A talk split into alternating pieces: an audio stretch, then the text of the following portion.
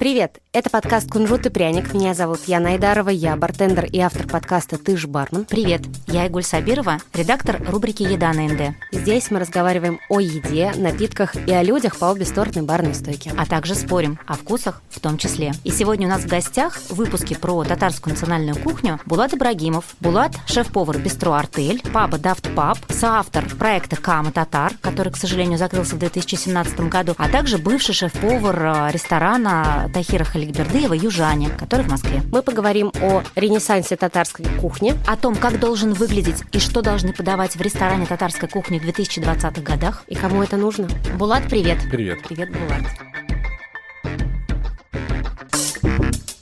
Раз мы сегодня говорим про национальную татарскую кухню, что это значит для тебя? Как именно ты можешь описать татарскую кухню? Ну, то есть, возможно, это какие-то детские воспоминания. Или это способ самоидентификации в нашем глобальном мире? Или это может быть какая-то идея фикс для тебя, проект, которым ты хочешь заниматься? Ну, я не закладываю ничего сверхъестественного, понимаешь, в этот термин. Ну, то есть, если говорить про термин, то я должен начинать говорить со слова совокупность, бла-бла-бла. Но на самом деле совсем не так. То есть, это какой-то для меня какой-то сам собрание образов культурных, кулинарных, которые как бы и создают э, быт татарского народа. И создавали очень долго. Создавали на протяжении многих сотен лет, с тех пор, как татары стали оседлыми. То есть мы говорим о том, что татарская кухня по-настоящему появилась с тех пор, как татары обосновались в Болгарах, то есть на территории как бы нынешней республики. То есть до этого это были кочевые народы, и, соответственно, там кухня не отличалась какими-то особенными изысками. То есть это было просто, скорее всего, это было там некое вареное мясо в Казани, которое готовили себе себе кочевые племена. Так когда они стали оседлыми, тогда уже мы начали говорить о том, что появилась какая-то кухня, да, и она, конечно, была очень простая и осталась такой же. То есть она как-то модернизировалась сейчас, вот на, на данный момент? Сложно сказать, потому что, ну, для меня татарская кухня, это, конечно же, ну, не, не, некоторый список блюд, но не только, на самом деле. То есть это еще культура застолья, культура чаепития. чаепития, да, в том числе, культура какого-то ужина или обеда с семьей. Плюс когда... культура аши, мне да, кажется, да? да, да. Ну, Встреч культура... по каким-то особым событиям в жизни особым... человека человека. Да, то есть это либо могут быть поминки. А, или рождение ребенка, да, обмывание ребенка, ножек. Да, татарский baby shower. Только на Западе, по-моему, он обычно устраивается до рождения да, ребенка. А здесь, а здесь после. Ну, потому что разве можно э, shower ить того, кто еще не родился, правильно? На самом деле, ну, как бы татарская кухня, она, конечно же, застоялась, собственно, ну, то есть в развитии в каком-то. Ну, этому, естественно, способствовала и уни- унификация всего и вся время того, как татары стали татарской социалистической республикой, появление советов, естественно, все это как-то унифицировать, то есть не было никакой вообще кухни, да, все это помнят. И только там Юнус Ахмедянов, тот самый, начал, в итоге у него получилось как-то это систематизировать. Каталогизировать. Каталогизировать, да, да, да, да энциклопедировать тоже. Юнус Ахмедянович Ахмедянов, известный кулинар, автор многочисленных книг по кулинарии, заслуженный работник торговли РСФСР. Работал в системе общественного питания с 1942 года. В первую очередь Юнус Ахмедянович известен тем, что изучал татарскую национальную кулинарию, собирал по татарским деревням рецепты давно забытых старинных блюд, был одним из создателей первой полной книги о татарской кухне, вышедшей в 1985 году. Многие годы работал в Доме татарской кулинарии на улице Баумана. На самом деле, с тех пор ничего не поменялось, к сожалению. То есть с тех пор вот эту огромную работу, которую он провел, никто ее не, не, не поддерживает, к сожалению, и никто, то есть никто ее не обновляет. Это, с одной стороны, так, с другой стороны, но она держится да, на определенном уровне, это кухня. Если говорить о том, на каком она сейчас уровне, ну, как бы на уровне такого некого аттракциона. То есть, э, к сожалению, да, то есть, к сожалению, татарская кухня — это некий аттракцион сейчас для, и для туристов тоже, и для даже жителей города. То есть, если мы, например, сравниваем какие-то другие большие этносы, или даже страны, там, Узбекистан, к примеру, да, Таджикистан, то есть восточные республики, то есть Татарстан тоже восток. Там э, эта культура еды, так как она, несмотря на то, что там тоже был как бы Советский Союз, все это было, там э, культура еды, она осталась такой же, то есть там ее все едят, понимаешь? Ну, то есть в Узбекистане узбекскую кухню едят все. И по праздникам, и не по праздникам они ходят в узбекский ресторан, там, естественно, конечно, Италия есть, и там, и все вот эти модные места, но в основном огромный пласт народу и собира... всегда как бы ест именно узбекскую кухню, она их любимая кухня Огромное количество разных столовых, кафе, ресторанов, ну, то есть чай, чай, чайханы, не знаю, можно ли так склонять это слово, которые, ну, то есть разной степени размера среднего чека. А у нас в Татарстане такого нет. То есть для, для меня, для тебя сходить в дом татарской кулинарии это типа прикольно, Ну классно. да, или в любой другой Мне ресторан. кажется, что это из-за того, что корни идут все-таки из деревни, да. а в городе не некому, совсем некому так. поддерживать. Это не совсем так. Когда вот я перед тем, как открывать кам, я ну, читал, соответственно, в библиотеке Лобачевского записи того, как развивалась культура в конце 19 начале 20 века, когда была вот эта очень сильная сегрегация деревни и города, а еще в городе была очень сильная сегрегация светских татар и мусульман. То есть очень большая была. Соответственно, мусульмане — это вот те, которые прямо были супер преданы культурному коду, а светские татары, они хотели развиваться по европейскому сценарию, но разделение культуры самой тогда не было. Она случилась потом, когда появился Советский Союз, и как бы вот эта вот разница между ними стала огромной. У меня дедушка, например, совсем не был, скажем так, татарином. Я назвал его бабай, и он ходил в тюбетейки и все такое, но он был коммунистом в первую очередь, понимаешь? То есть он ездил... У меня дедушка был такой же. Да, он, он ездил на съезд... Партийным работником, Да, вот да. это вот все. Он ездил на съезды в Кремль, в Москву. Он был, ну, как бы, самым настоящим коммунистом. Но бабушка у меня готовила всегда татарскую еду, конечно. То есть это все, все было, но сейчас это совсем как бы уже, знаешь, сходит на нет. Я об этом начал задумываться совсем недавно, потому что после Камы я просто взял паузу и вообще ни об этом не думал. И Кама, конечно,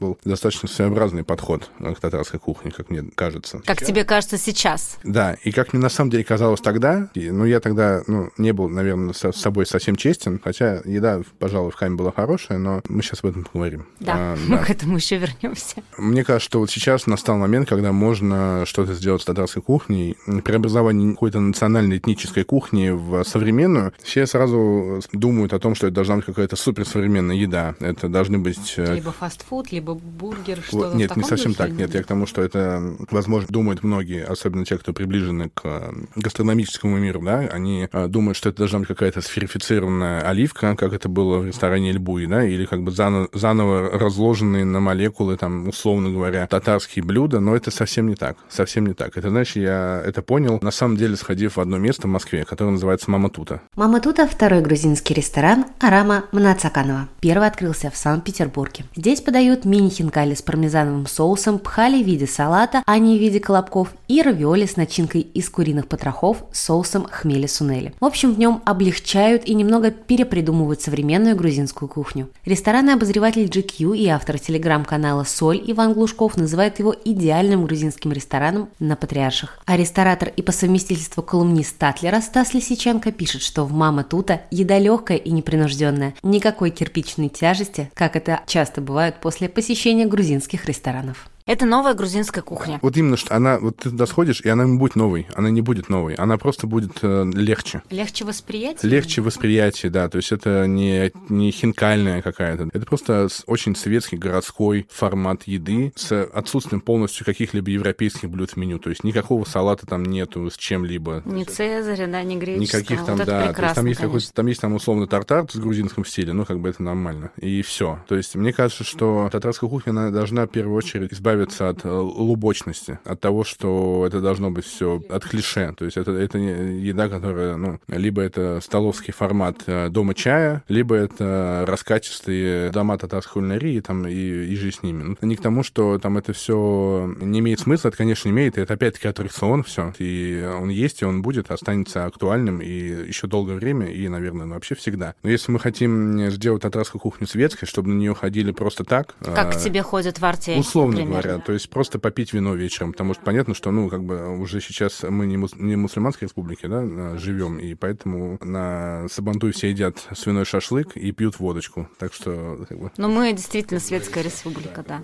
и ее нужно просто сделать, сделать более светской и доступной, и, тогда, возм- ну, та- чтобы молодежь, та же, та же самая, заинтересовалась ней. Убрать вот этот налет корчмы Тарас Бульба, знаешь. Я когда был студентом, мы водили всех иностранцев, а мы очень много работали с иностранцами в университете, потому что там приезжали разные группы студентов, Напомню, что Булат учился в нефтяном а, институте имени Губкина в То есть я Москве. там, да, нетворкинг, нетворкинг, короче. Мы всегда водили иностранцев куда-то. И, конечно же, мы водили их, ну, White Rabbit тогда не было, или на бюджет не давали ни на какой White Rabbit, мы ходили в Харчму. Все это было как-то воспринималось как одна культура. И вот эта лубочность, конечно, она там, ну, была вообще возведена в абсолют. Она там зашкаливает. Все были в восторге, на самом деле. Потому что этого и ждут. Ну, то есть, когда ты путешествуешь, ты на подсознательном уровне готов к тому, что ты встретишь... Давай будем честными. Вот ты, когда путешествуешь, когда куда-то ездишь, ты ищешь целенаправленно такой лубок? Я нет. Это типа не б- большая часть туристического потока, да? Да, конечно, я. Вот, а, а, вот. Мы, все мы хотим не быть похожими на остальных. Но на самом деле это не так. Мы все похожи. И если дать человеку выбор, альтернативу, понимаете, чем вот, например, мне не очень нравится, с одной стороны, группы туристов, которые ходят по Марджани, вот, потому что у них нет выбора никакого. У них нет альтернативы. У них есть один маршрут и определенный список мест. Э, Вот этот туризм, мы вообще его не берем, окей? Потому что вот эта часть часть туризма, она всегда останется такой же. То есть и в Турции то же самое, когда ты ну, как бы приходишь в Стамбул, ты можешь просто условно взять там экскурсию, да, какую-то там, или почитать что-то в интернете, посмотреть, и просто наслаждаться атмосферой как бы огромного Константинополя, да, ну, то есть, условно говоря... Рассматриваем любознательных да, туристов. Да, да, ну, не, ну да, любознательных, открытых к чему-то новому, а не тех, которые там приезжают в Париж, идут на Эйфелеву башню, потом идут в Мулин Руш, не дай бог, потом Стамбул, это, естественно, там вот эта София и прочее, и двухэтажные автобусы, которые везде разъезжают. Я не думаю, что, например, ну, условно говоря, в Казани двухэтажный автобус, правда, супер востребованная штука. А они забиваются сейчас. Я знаю, знаю, но а пешие прогулки в Казани намного, мне кажется, круче. Вот. Учитывая, и... что Казань, в принципе, не очень большой город. И какие-то частные экскурсии намного, мне кажется, лучше. И они, на самом деле, не очень дорогие, правда. Говоря о том, что ты хочешь, например, там путешествовать, условно приезжая в Прагу, ты хочешь попить пиво и там съесть какую-то там, типа, рульку, да, условно говоря, то почему бы это не сделать в каком-то классном месте? Почему бы эта рулька не должна,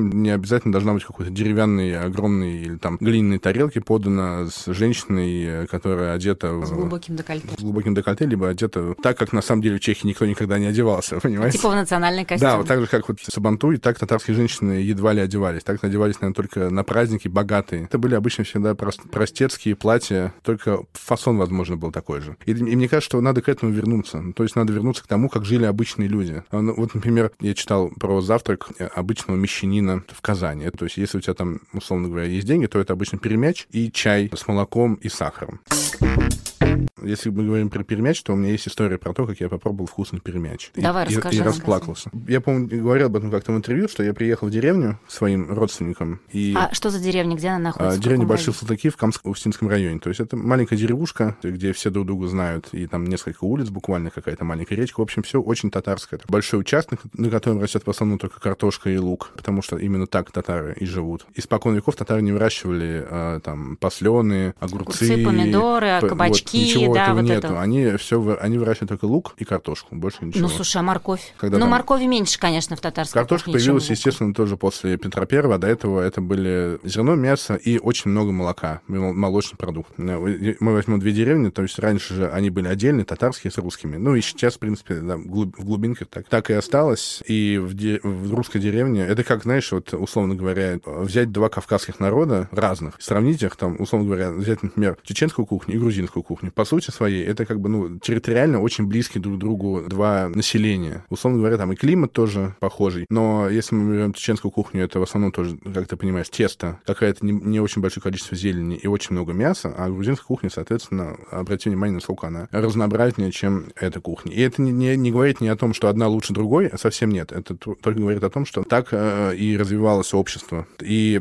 татары, соответственно, очень работящий народ, и, соответственно, работящему народу нужно было просто ну, очень много есть какой-то тяжелой крахмальной еды. Чтобы вот, были силы чтобы работать. были силы, чтобы, да, ты как бы уходишь в поле, и там пашешь, и потом, ну, то есть ешь там пирог с картошкой, условно, и сливочным маслом. Калорийно. За, за, да, заедая все это каймаком. И я приезжал, как бы, ну, мы, мы приезжали, мы городские приезжали в деревню и удивлялись, а там, как бы, ну, люди реально кровь с молоком, понимаешь? Ну, то есть там, как бы, люди, они не, не, они не были худые, они не были толстые. Ну, возможно, с возрастом, конечно, там это все появлялось, но, ну, с, с отсутствием физической нагрузки, да, но они, правда, были развощеки. В первую очередь, они были, ну, это были красивые люди, ну, то есть, ну, как бы, люди здоровые, которые хорошо питаются и много тратят, соответственно, энергии, а это как бы здоровые, красивые люди, их всегда видно. То есть это не тот, который либо перекачался, либо пересушился. Там не было никаких крайностей, полная гармония была. И возвращаясь к истории про перемяч. Да, и вот, и мы как бы приехали туда, и всегда нас там встречали хлеб, хлебосольно, да, что называется, там, накрывали стол. Вообще долгое время они готовили все сами, покупая только муку и сахар, и соль. Ну, потом, конечно, там уже все это они начали покупать, то есть когда там бабушки не стало, там и появились магазины, уже и так далее. Там уже все начало покупаться. До этого не было ничего. Естественно, там мука распределялась, да, в колхозе между домами. И все пекли хлеб сами, понимаешь, да? Каймак делали, делали сами курт. Где-то э, покупался изюм, естественно, там, ну, потому что это тоже постоянный продукт. И сухофрукты тоже на татарском столе. И, соответственно, перемяч, который сделан там с мясом теленка, которого там условно забили не так давно, на какой-то праздник, условный Курбан-Байрам. И сметанник из каймака, То есть это не сметана, а именно из каймака. То есть там где-то процентная жирность э, где-то 50 или 55. Ну, то есть очень жирно. И яйца, от которых сметанник желтый, это ярко-ярко желтый, вот, потому что курицы на свободном выпуске просто... Они на комби-корме. Да, они на, комби, они на комби-корме. И, соответственно, просто на обычном зерне каком-то, да, то есть на очень натуральном продукте. Сейчас, конечно, здесь Германа Стерлигова не хватает, да? Пообщаться про натуральный продукт и как сейчас город испортился. И все в деревню. Да, да, да, да, да. И что бабу надо в деревню увезить, пусть работает. Короче, ладно, а, шучу. В общем, и этот перемяч, ты знаешь, он уже был, это просто рубленое мясо, именно рубленое с луком, и больше ничего. И как бы тесто жареное. Это не беляш, это именно перемяч. У перемяча есть дырка. А у перемяча, у которого не дырка, это не перемяч, это беляш на вокзале. То есть ты сначала его жаришь дыркой вниз, он схватывается тесто, потом переворачиваешь, и пока он доготавливается, сок весь скапливается Да, внутри. внутри, да, Вот, да, и да, ты да. И кусаешь выходит его, никуда. и ты как бы после дороги, и, ну, у тебя, видимо, какое-то все-таки эмоциональное состояние тоже соответствует мое тогда. Но вот попробовав этот э, перемяч, потом просто отломив кусок сметанника, э, я как бы, ну, правда, у меня наворачивают слезы на глазах, потому что настолько, как бы, сильные эти эмоции вызывает еда, ну, правда. То есть я как раз недавно вернулся из Парижа, и там ходил по всем этим классным местам, ел э, макарон с фуагра, ел в модном септиме, вот это такое бистро, очень э, модное тогда было, ну, и оно и сейчас достаточно модное, классное в Париже. То есть вся, вся вот это была крутая еда, хорошее вино, но попробовав вот этот сметанник, то есть он как бы просто меня размазал, понимаешь? Ну, то есть он вот эта, ну, нежность вкуса, понимаешь, и жирность. И там же кроме сахара ничего нет, там даже ванилина нет, там просто сахар и... Тогда вопрос. Как тогда в городской среде, не имея возможности брать именно натуральные продукты, которые вот растут фактически Под ногами под ногами, да. да, На самом делать- деле, они, они есть же, эти продукты есть. И, например, каймак жирный можно делать самим. Это все на самом деле доступно, потому что, что называется, не- it's not, it's not a rocket science. То есть это не реально, не надо ракету придумывать. То есть это все люди, которые не могли 2 плюс 2 сложить, условно говоря. Все это делали уже раньше. Нет, я имею в виду, что качество продукта Качество продуктов, оно тоже может... влияет на вкус. оно, оно но- влияет на вкус, и оно, ну, как бы, они есть качественные продукты, они же есть. Иди на рынок и покупай качественные продукты. Это просто твой выбор. Выбираешь ли ты покупать кормовую морковь на оптовом рынке подешевле, либо ты покупаешь хорошую морковь на рынке отборную, которую ты отбираешь, пробуешь. Ну и точно такой же выбор не только у физических лиц, скажем так, у Ну, нас я, с тобой. про- я как но раз-таки про юридический говорю сейчас. Да, я к тому, что да, это, это просто твой выбор, насколько ты готов быть честным самим собой и своим гостем. Ну и вообще, какая у тебя задача стоит, э, как у шефа, и какую задачу перед собой ст- ставит ресторатор? Да, с одной стороны. С другой стороны, как бы сделать что-то хорошо и по-настоящему хорошо, и деньги, они придут. Приходят? Скажи, пожалуйста. Деньги приходят, да. Это очень хорошо. Это очень хорошо. Говорить о том, что конкретно мы что-то сейчас делаем еще совсем хорошо, это как бы критерий еще не достигнут даже 10%. По моему личному мнению. То есть очень много точек роста. Я думаю, что многие со мной согла- согласятся. А давай вернемся. Тогда, тогда, да, что случилось с Камой? Расскажи вообще, да, в какой момент э, ты решил посмотреть, да, в сторону после, татарской после, кухни? после квартиры 63 мы чуть ли не открыли с э, одной женщиной, инвестором, ресторан, который должен был называться «Муса» на месте квартиры Мусы Джалиля на Горького. И где сейчас его музей-квартира, я правильно понимаю? Да, ну то есть нет, в этом же доме. То есть там не, в- не в самой музе, не в самом музее, а там бы- была рядом квартира, в которой жил кто-то его близкий. Он должен был называться Муса, мы там почитали все на бумаге. Слава богу, мы его не открыли, потому что он должен был быть очень дорогой и ну, там fine dining ресторан. Типа вот. А я не был, наверное, не был тогда к нему готов. Ни морально, ни никак, ни по опыту совсем. Ну, то есть все произошло к лучшему. И, ну, после того, как, значит, мы решили, что никакого ресторана не будет, я, ну, как бы остался совсем без... Без э, всего. Без всего. Ни с и, чем почти. ну да, ни с чем не разбитого корыта, конечно, просто стал свободным агентом, что называется. Мне тогда написала Юля с Русланом из бара 13, что давай что-то делать. Хочешь что-нибудь вместе сделаем? И тогда, как бы совершенно случайно, в один день э, появилась идея Камы. Конечно, мы сделали все, как говорится, от сердца, но через задницу. Мы хотели, и мы сделали, правда, некий твист на татарскую кухню, он был, но обложка не соответствовала содержанию. Не было приятно находиться в Каме для многих людей. Понятно, что были гики, которым нравилось, ну, гурманы, да, которые ходили в Каму, так или Ну да, иначе. и которые обращали мало внимания на, На детали. а, на отсутствие света нормального, отсутствие да, много чего, на синий понимаешь. цвет столов. Короче, да, да, да, да, да. Ну, как бы, да, это был прям настоящий панк. Если бы, конечно, случилось где-нибудь какой-нибудь там Стокгольме или Осло, возможно, мы бы там, конечно, выстрелили. Ну, это случилось в Казани, да, и немножко не в свое да, достаточно, время, не, видимо. не то, что не в свое время, а просто в рафинированной казанской гастрономической сфере, которая такой, на самом деле, до сих пор и примерно остается. Условно, через пять лет, если открывать Каму 2.0, это не зайдет. Именно Или- такую, или- нет, я имею в виду именно такую же каму. В полуподвальном помещении с Нет, нет, запахом. а если говорить про содержание, про Если говорить про кухню? содержание, про кухню, то, а, ты знаешь, я уже не помню. Я, правда, очень много из памяти ударил удалил очень много от камы. Слушай, ну, 4 года уже Вот. прошло. Не, не в этом дело, просто ну, специально это было сделано. Но то, что там было хорошо, это, это, это на самом деле можно тиражировать. Те именно конкретно татарские блюда, которые были, они как бы людей, которые приезжали, они поражали их. И это была светская еда совсем. И эту еду можно парить с вином, с коктейлями, с крепким алкоголем спокойно. Просто ну- нужна обложка. А обложка как бы это все. И самое главное, что еще я понял, что татарская кухня, она не может существовать без печи. Поэтому нужно делать все-таки печь, строить ее, да? Да, настоящую та- та- деревенскую татарскую печь. И это, естественно, сразу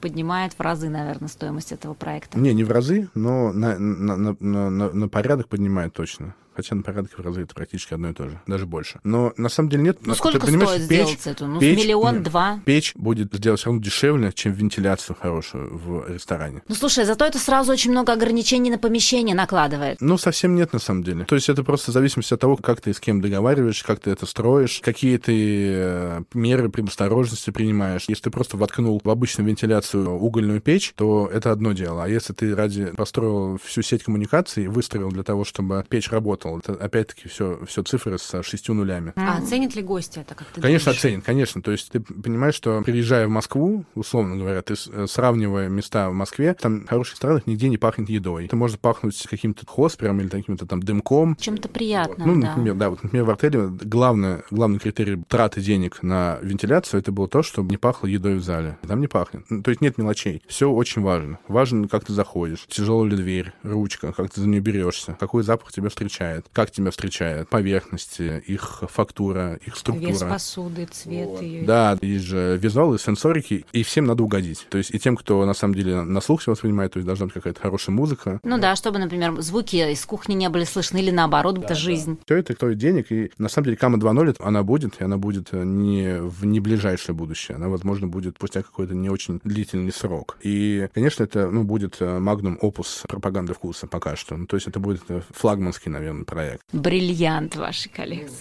Не бриллиант, наверное, скорее алмаз, который еще предстоит Огранить. огранить. Но уже мысли на, на этот счет есть, и на самом деле концепция, и уже полностью ресторан, ну, как бы в- у меня в голове уже готов. Осталось только найти э, силы и средства для того, чтобы это все реализовать. Скрестили пальчики, держим кулачки. На самом деле к, к этому уже готово общество и большой поток туристов. Татарскую кухню уже надо сделать просто по-настоящему хорошей светской едой. И поход в татарский ресторан, там, в условную Кама 2.0, это должно стать повседневностью. И никакого там лупка, конечно, не будет. Все только маленькие, милые, изящные отсылки на татарскую культуру и татарский народ.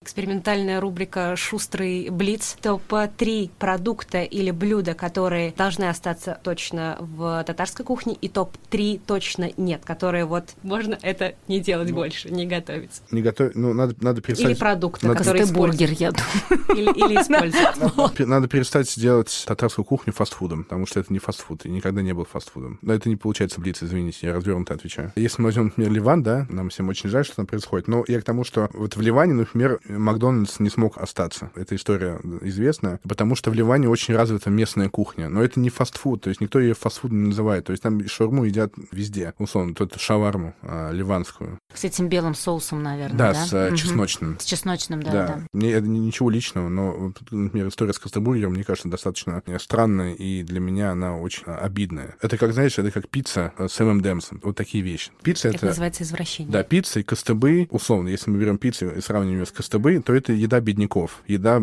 совершенно простого народа, то есть как бы просто кусок лепешки, в нее либо ка- Постные да, лепешки да, абсолютно. либо, либо каша, либо картошка, и ты это съедаешь и как бы идешь дальше. Татарская кисадилья. Да, татарская кисадилья, да, совершенно верно. И как бы по-настоящему хорошая кисадилья, это как бы тоже у нее есть какие-то определенные каноны, и она вкусна только в определенном по-настоящему классическом исполнении. То же самое с тако, то есть там у тако тоже есть правила. Говорит к тому, что сейчас вот настоящие испанские тако, они стали по-настоящему модными. Изуродовали мексиканскую кухню, это, например, тако Белл. Отвратительная, совершенно несъедобная еда, которую пытаются, ну, которую сначала, естественно, сейчас уже это не так, заворачивали, как там, условно, мексиканскую. И то же самое может случиться с татарской кухней, я не хотел бы этого. На самом деле я не хочу ничего убирать с татарской кухни, все, все должно остаться, все должно остаться. Тут арма должна остаться, то есть это, Это конская колбаса, да? это колбаса с потрохами. Это хагис, на самом деле, самый настоящий. Чак-чак должен остаться. Но не в таком виде. Не, и в таком виде тоже. Ты понимаешь, что это можно облегчить, на самом деле. Можно облегчить. Можно поменять чуть-чуть текстуру. То есть не делать делать эти огромные пирамиды из баурсака? Ну да, да, может там баурсак, это на, на самом деле же просто то же самое тесто, пох, очень похоже на заварное тесто, которое взрывается во фритюре. И из него можно что-то, какой-то более легкий десерт сделать, но на вкус это будет тот же самый баурсак. То есть на молекулу не надо ничего разделять. Просто облегчить, Облегчить, потому да. что нам не нужно сейчас столько калорий Да, э, да, получать да. в день, мы не тратим столько калорий. Да, и, конечно, это э, очень важно татарской кухне, это, конечно же, продукты. Но, опять-таки, в какой-то там современной интерпретации татарской кухни, конечно же, будут и продукты современные. Это будут какие-то сыры, естественно. Потому что татарская кухня — это кухня, которая делается в Татарстане. В Татарстане сейчас очень много и хорошо варят сыры. Летом выращиваются много овощей классно. Соответственно, в сезоны есть эти нектарины, персики. То есть татарская кухня еще никогда не была чужда э, иностранщине. То есть если почитаешь там 1910 года, например, «Вестник казанской домохозяйки» или что-то подобное, ну, какой-то журнал был, там, естественно, писалось и про, значит, айву, и там писались и про... Про то, что продавалось на рынке, собственно, и привозилось, да, Потому что Казань э, стоит на, стран. сто- сто- стояла и стоит на огромном э, отве- ответвлении от большого шелкового пути. Ну, то есть сейчас уже это не так, конечно. Раньше стояло, соответственно, все это было. Все и специи все были. И э, так или иначе, именно в городе татарская кухня отличалась немного от, от деревенской. Деревенская она была совсем простая. И как бы, соответственно, это должен быть некий симбиоз, но без ухода в какую-то европейскую историю. Это должна быть очень своя история. Она должна быть какая-то очень близкая любому человеку, который живет в Татарстане. Самый лучший комплимент, который я получал в артеле, это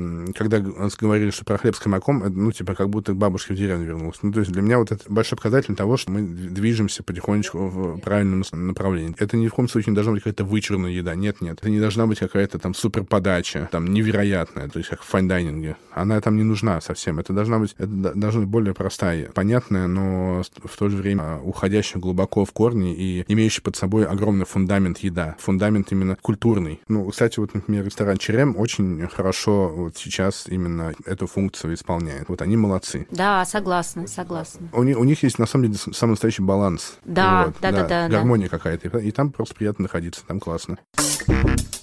Что попробовать и где, возможно, попробовать татарскую кухню сейчас? Потому что внутренний туризм развивается, полные красные автобусы двухэтажные. Полная баума туристов. Да. Куда бы ты посоветовал сходить? И что попробовать? Мое мнение, оно а, априори будет а, считаться не объективным, хотя то есть, это совсем не так. Я никогда не формирую свою точку зрения с точки зрения зависти или какой-то конкурентности. Для меня это вообще не имеет значения никакого. А, То есть для меня это все коллеги. Они соперники, Да, да? они, может быть, в последнюю очередь и какой-то соперничество и присутствует, но я этим ну, никогда не, не руководствуюсь совсем. Ну, я, бы- я, бы- я бы на самом деле бы, если мы там, от- отметаем какие-то модные места, да, то есть и, э, мы не, там, не говорим про то, что там надо обязательно посетить, сходить там в сетку, сходить в артель, еще. вот именно, то что есть- попробовать Да. Татарстан на вкус. И там, и там можно попробовать Татарстан на вкус. Да, Вспомни да, да. персики с каймаком, который ты Ой, мне посоветовала. вообще. вот, там, и- или А тартар? Сетки, Избитка. сетки Денис очень классно сочетает татарские продукты с современной кухней. Наверное, надо обязательно сходить в дом чай, конечно же, просто почувствовать этот колорит.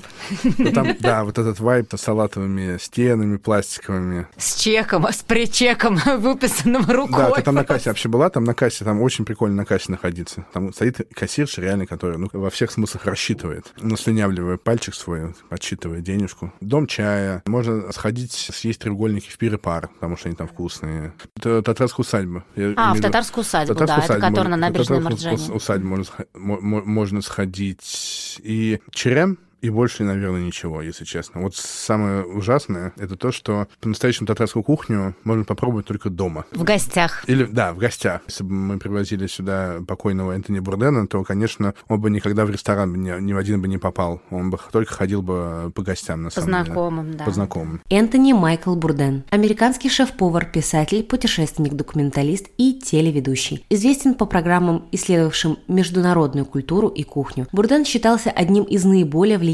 шеф-поваров современности. Первоначальную известность ему принесла книга о еде строго конфиденциально, в котором он рассказал о ресторанном закулисье и в том числе о своей наркотической зависимости. С начала 2000-х и до своей смерти он работал на телешоу «Тур-повара», Энтони Бурден без предварительных заказов, «Пересадка» и Энтони Бурден «Неизвестные части». Булат, давай, когда ты реализуешь проект с татарской кухней, через некоторое время мы с тобой сделаем проект, как сделал Глен Балис в Переделкино. За городом, в татарской деревне. Это прям будет бомба, я То есть считаю. это не то, что какой-то там... То есть новая кама, это не будет там удовлетворением эго, эго какого-то. И я как бы как татарин совсем не татарин, понимаешь? То есть у, у меня во мне культуры татарской очень мало, если быть честным. То есть я очень плохо говорю по-татарски, хотя я все понимаю как собака. Ну Но да, ты вряд ли читаешь э, Да, татарских нет, татарские писатели я Ты читаю, читаешь, но да? только в русском переводе. Очень красиво пишут, и там сти- стихи тоже. Ну и татарские стихи, они не очень сложные, и они очень красивые. И это я читаю тоже. То есть это есть. И татарская музыка, на самом деле, невероятно, может быть, э, да. красивая, мелодичная. Это не, не обязательно должна быть какая-то раскатистая гармонь. Это могут быть какие-то переливы красивые, симфонические. И, кстати, между прочим, еще я забыл сказать про ресторан Милли, который есть В отеле «Мираж», да. я там ничего не ел, я, ну, я там был внутри, и что я там очень запомнил, так это музыку. Я знаю человека, который ее подбирал, именно татарскую музыку, и она там невероятная. И я понял, что татарская музыка, она действительно может быть очень красивой. Ну и даже сходить на Таткультфест можно, и там, правда, м, там, помимо хип-хопа, Там много всего хорошего. там очень много хорошей, современной, альтернативной, красивой музыки, которую, на самом деле, надо по-хорошему э, тиражировать. Опять-таки, культурный код, он должен стать светским, и он не должен быть э, в каких-то камерных залах татарской эстрады. Чем-то таким элитарным, как будто бы. Не элитарным, а просто другим чем-то. Это не должно восприниматься... Чужим, да, как да, чужое да, что-то. как что-то чужое, Навязанное. понимаешь? Да, как что-то чужое. Это должно быть... Идти от сердца. И, и правда, я слушаю, я, я правда слушаю какую-то красивую татарскую музыку, я скидываю своим друзьям, знакомым в Москве, и им нравится очень классная музыка, и кто-то себе что- что-то сохраняет. То есть это говорит о том, что очень много потенциала, просто очень мало времени на самом деле прошло, просто должно пройти время, и его должно пройти много еще. И, возможно, даже не в наше поколение все это произойдет как И бы... больше единомышленников. Да, больше единомышленников, и, должно- возможно, даже не в наше поколение произойдет как бы ренессанс, расцвет сам настоящей татарской культуры в том виде, в котором она должна быть. То есть перерождение татарской культуры из культуры, которая образов- образовывалась до